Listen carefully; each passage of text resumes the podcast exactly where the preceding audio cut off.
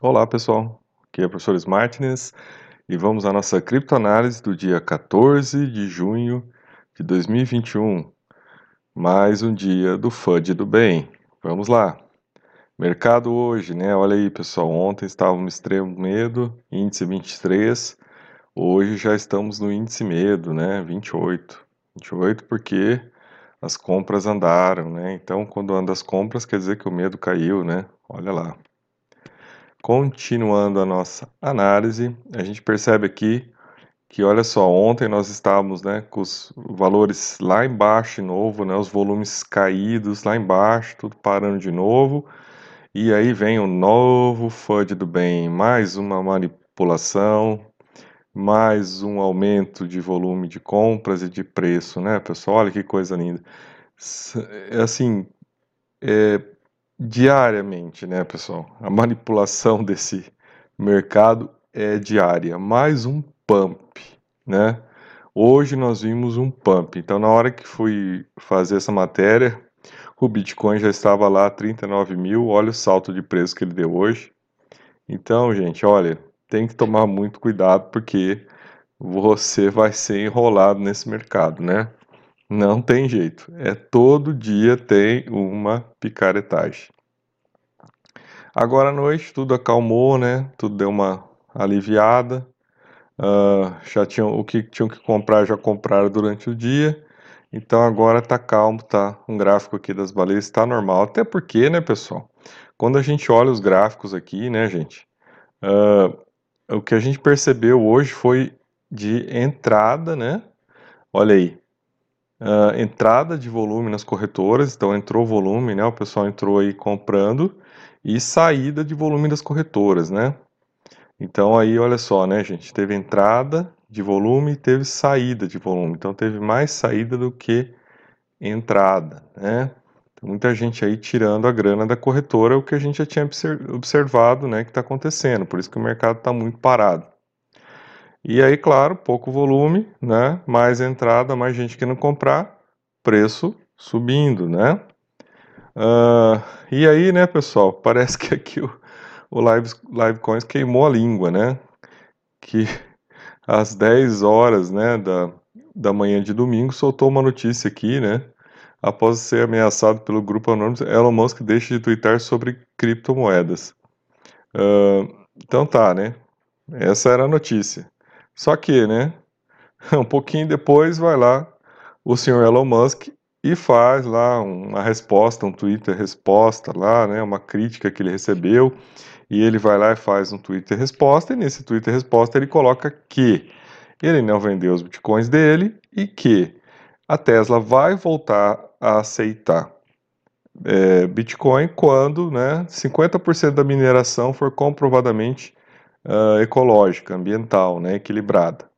Então, pessoal, essa foi a deixa para né, que todos os portais né, distribuíssem essa informação de uma maneira, às vezes, até meio duvidosa, assim, né, um nível de manipulação, né? Então tinha portal dizendo assim, Elon Musk vai voltar a aceitar é, bitcoins da Tesla, né? Não falava das condições. A, a, reportagem era só essa, né? Ele vai voltar a aceitar. Então vocês imaginam, né, o alcance de manipulação que isso causa, né? Porque a maior parte das pessoas só lê manchetes.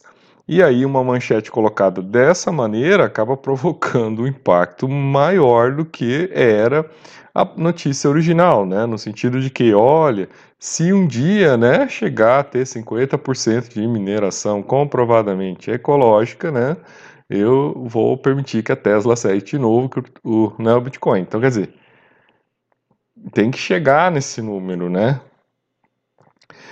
tem que acontecer muita coisa para chegar nesse número. Nós vimos ontem, né, o impacto ambiental né? São é, terawatts, né? Vários, né? Terawatts comparado com 1.900 quilowatts que se gasta o Cardano, por exemplo.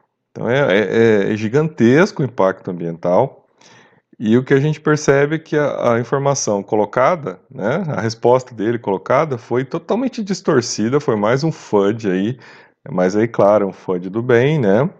E claro que aí os influenciadores que até até as 10 horas da manhã, né? Estavam aí, né? uh, criticando o Elon Musk e colocando ele, olha, ele não vai falar mais nada, agora ele vai ficar quieto porque ele está com medo, né?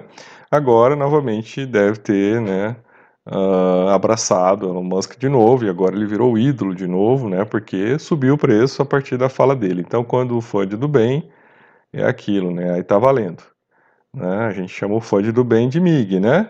Manipulation Incentive of Greed, né? Manipulação e incentivo à ganância. E quando a manipulação incentiva a ganância acontece, aí é FUD do bem, claro que aí os influencers todos ficam né, contentes, maravilhados e apoiam né, essa ocorrência. É uma, é, esse mercado é, é fantástico, né? O nível de, de, de manipulação é extraordinário a gente olhar o que acontece nesse mercado de criptomoedas. Bom, aí, né, teve um, aqui uma, um tweet aqui bem interessante, né, do Tom Lee, né, uh, os tweets que movimentam o mercado de Elon Musk mostram que o Bitcoin precisa evoluir ainda mais, né, então tá claro isso, né, pessoal. Isso quer dizer o quê? Que realmente, né, não dá, não dá para você dizer que isso aqui é um investimento seguro, estável, né? E, e com um padrão, porque não é. Não é, né, gente? Não dá para o cara fazer um tweet lá e pronto derrubar ou subir o preço de algo, né? Isso aí não tem lógica nenhuma. Qual qual o fundamento de mercado disso? Nenhum, né, pessoal? Então realmente, olha, é, assim, sem comentários que aconteceu hoje, né?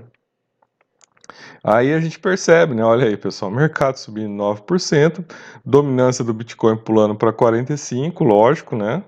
Porque vai todo mundo lá correr atrás do Bitcoin para comprar o tal do Bitcoin, né? Então a gente percebe aqui no gráfico de compra, né?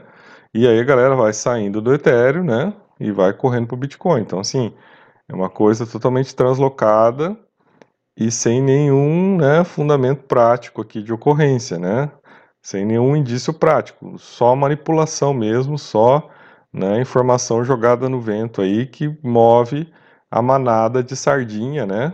O cardume, corretamente dizendo, de sardinha pro, né, pro abatedouro.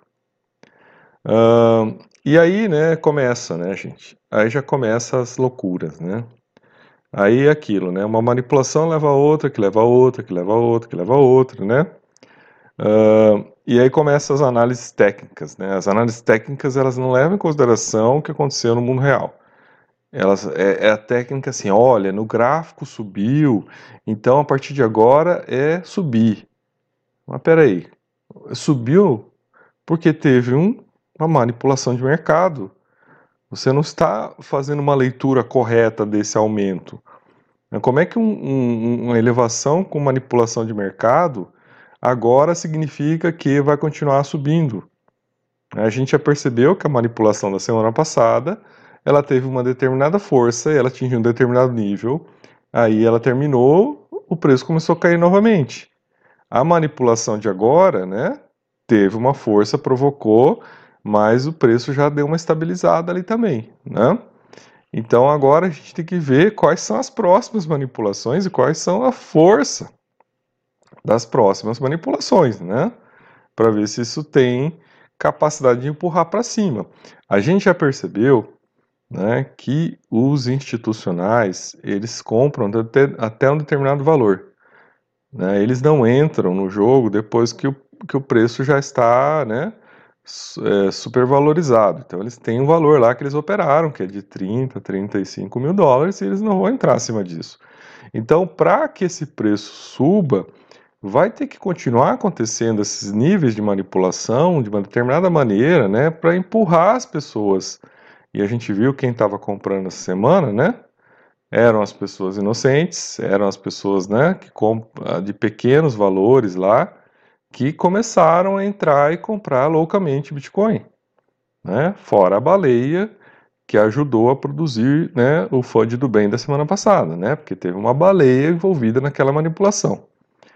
E agora, então, né, tem esse movimento, e aí os analistas gráficos já começam a jogar o negócio para cima, né, para empurrar mais ainda e para empurrar a galera a comprar mais ainda, né? E aí, olha só, já tem aqui até ainda, ó, já, já chegaram no 85 mil aqui em meses, ó, em meses, né? Isso para dizer para a pessoa, ó, compra agora, você vai comprar 40 e daqui a pouco está 85, então você vai ganhar 100%, né? Mais 100%, então vale a pena você comprar. Então compre. Então vejo que aí tem todo um processo, né? Todo um mecanismo aí de indução, né? E de colocação da informação de uma maneira duvidosa, né? Porque olha só, né? Sobe a análise técnica, quer dizer, subiu por quê? Porque houve uma manipulação, né? Não é, não é uma subida porque o mercado está né, buscando esse determinado produto, né? Então é realmente é muito lamentável, né? É, olha, é o que aquele repórter disse, né? o Bitcoin precisa evoluir, evoluir muito ainda, né? Esse mercado precisa melhorar muito, gente, mas muito mesmo. Né? Até lá, pessoal, a única dica que eu tenho para vocês é só compre na baixa, né? Só compre na baixa, né? Ou compre no preço que estava no passado. Qual que era o preço do ano passado? 10 mil dólares. Antes da loucura que aconteceu. Né? Ah, né? Ou, ah, peraí, né? Vai cair para 20 mil agora. Tá, então espere, né? Tá, 20 mil você vai avaliar. Mas agora, jogando para cima de novo, não compre. Não compre, gente. Não entre nessas manipulações. Isso é manipulação de mercado, é o pump, pump and dump, né? Jogar para cima, jogar para baixo, né, pessoal? Então, olha, e tem gente que ganha muito nesses movimentos, né? Ganha muito. E aí, né, pessoal? Um artigo aqui uh, que eu achei interessante, algumas partes dele, tá? Mas é uma revista que no próprio nome ela já diz, né, o que, que ela vende aqui. Então, claro que tem algumas limitações nesse artigo, né? Uh, eu achei interessante as primeiras partes, né? Primeiro falando da questão do cavalo de Troia, né? Uh, mas é, a conclusão não me interessou muito, né? Eu achei a conclusão, né? Muito apaixonada, talvez.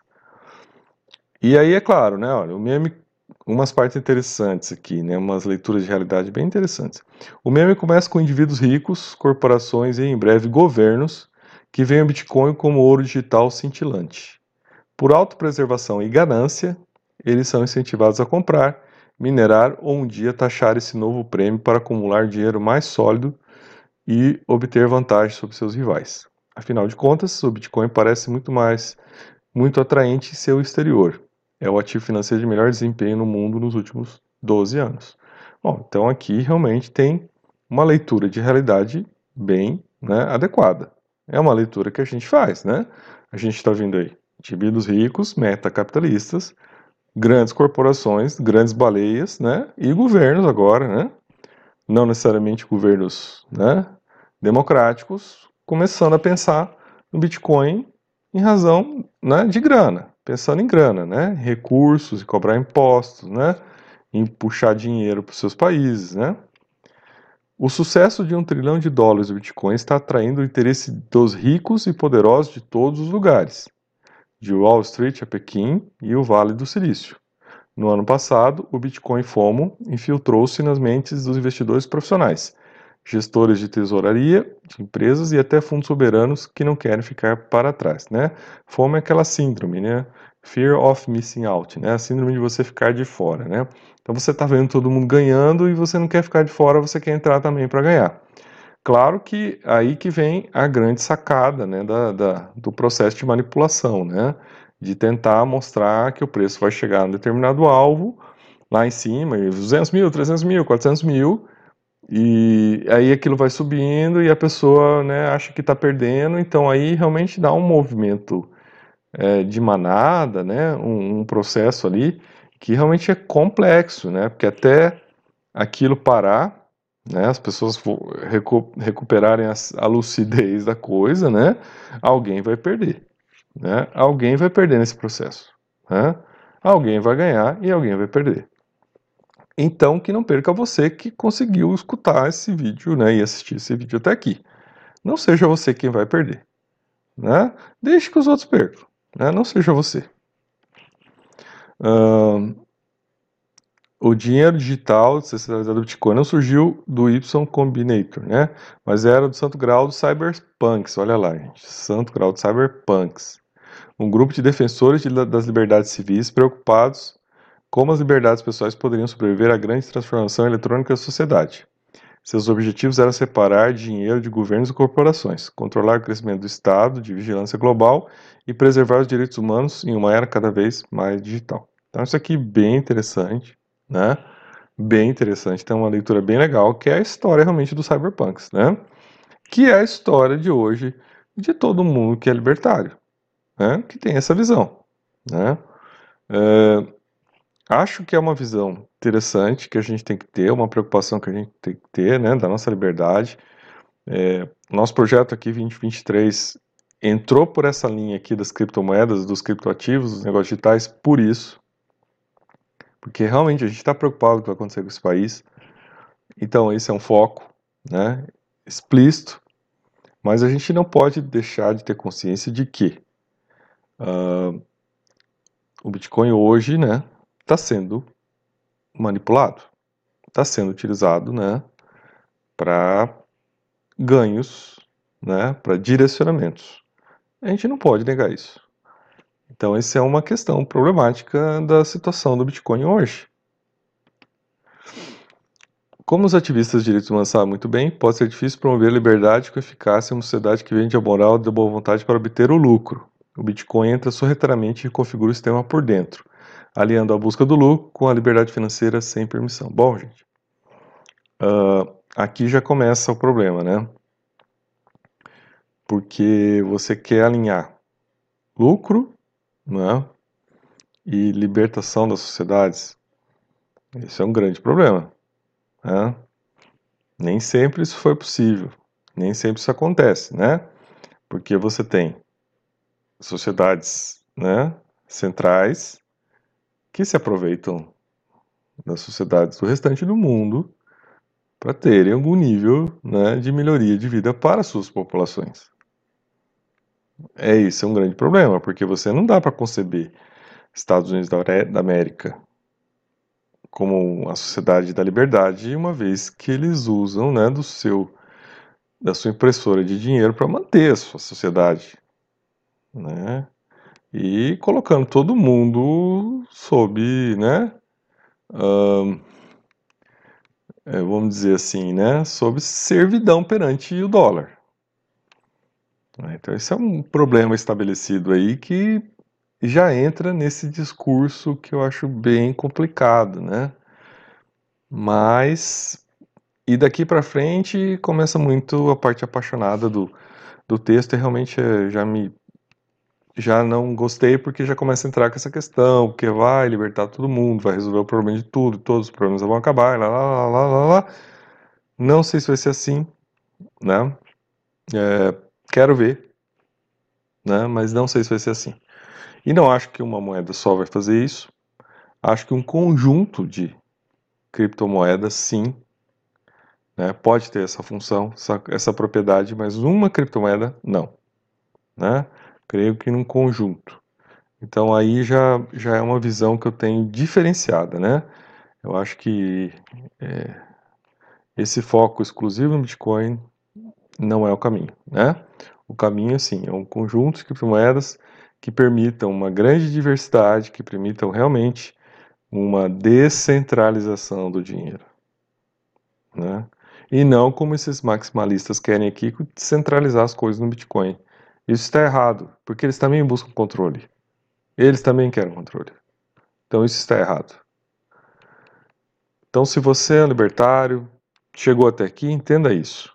Né? Uma coisa é defender as criptomoedas, outra coisa é ficar né, querendo defender uma determinada criptomoeda, né? E, e ter que fazer defesa dessa criptomoeda mesmo quando ela se alia a estados totalitários, autoritários né, só porque o Estado resolveu né, permitir a circulação dessa moeda. Ah, não, né? Pelo amor de Deus. Então, pessoal, professor Martins e até nosso próximo vídeo.